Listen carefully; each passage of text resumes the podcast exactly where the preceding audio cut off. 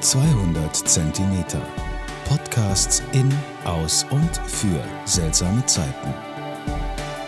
Hallo, liebe Zuhörerinnen und Zuhörer. Herzlich willkommen zu meinem 34. Podcastbeitrag zur Kulturgeschichte des Weins und der Pfalz.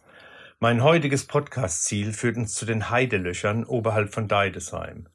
Die Heidenlöcher ist eine Ruine einer Mittelpunktsfluchtburg aus dem 8. bis 9. Jahrhundert. Sie stammt aus der Zeit nach dem Tod Karl des Großen. Sie diente ausschließlich der umliegenden Bevölkerung als Schutzburg.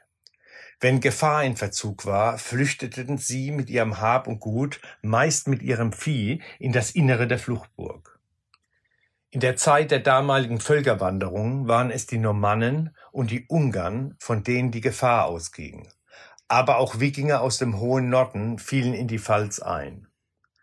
Diese Zeit war voller Unruhe. Da die Römer den Limes zuvor aufgegeben hatten und sich hinter die Alpen zurückgezogen haben, hatten die Horden leichtes Spiel. Die Heidenlöcher sind also die markantesten Reste einer solchen Fliehburg in der Pfalz wobei ein sehr großes Areal geschützt wurde. Der circa 450 Meter lange Steinwall schützte circa 250 Menschen. Die Anlage wurde 1907 entdeckt und bis 1939 wurde an ihr ausgegraben. 1907 hat man eine etwa drei Meter breites Tor ausgegraben. Aufgrund der Keramikscherbenfunde kann man davon ausgehen, dass noch im 15. und 16. Jahrhundert Menschen in der Burg gelebt haben. Heute kann man nur noch Mauerreste des inneren Ringwalds sehen mit zwei Tordurchgängen, auf dem sich vermutlich ein Wehrgang befunden hat. Der äußerste Wall ist ein Erdgraben, der zum Teil heute verschüttet ist. Im Inneren waren Häuser mit jeweils einem Raum, von denen noch die Grundmauern zu sehen sind. Der größte hatte einen Durchmesser von immerhin 80 Quadratmeter. Die Experten gehen davon aus, dass es höchstwahrscheinlich ein Gemeinschaftshaus war. Im weiteren Verlauf des Mittelalters dienten die Heidelöcher auch als Steinbruch.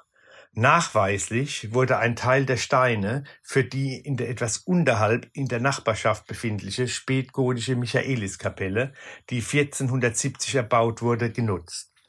Aber mehr dazu in einem meiner nächsten Beiträge. Mein heutiger Wein ist ein Wein des Bio-Weingut Schwarztrauber aus Musbach. Das Weingut befindet sich am Ortsrand von Musbach, mitten in den Reben abseits der Straßen. Die Schwarztrauber sind Biowinzer aus Leidenschaft. 2020 wurde Gerhard Schwarztrauber bereits zum fünften Mal auf der Mundus Vini Biofach als bester Bio-Weinerzeuger national ausgezeichnet. Aber nun zum Wein, ein Weißwein-Cuvée mit dem Namen Rivera Weißwein Trocken 2019 Qualitätswein Pfalz. Ein Cuvée aus Sauvignon Blanc und Muscatella. Pure Exotik, die neugierig macht.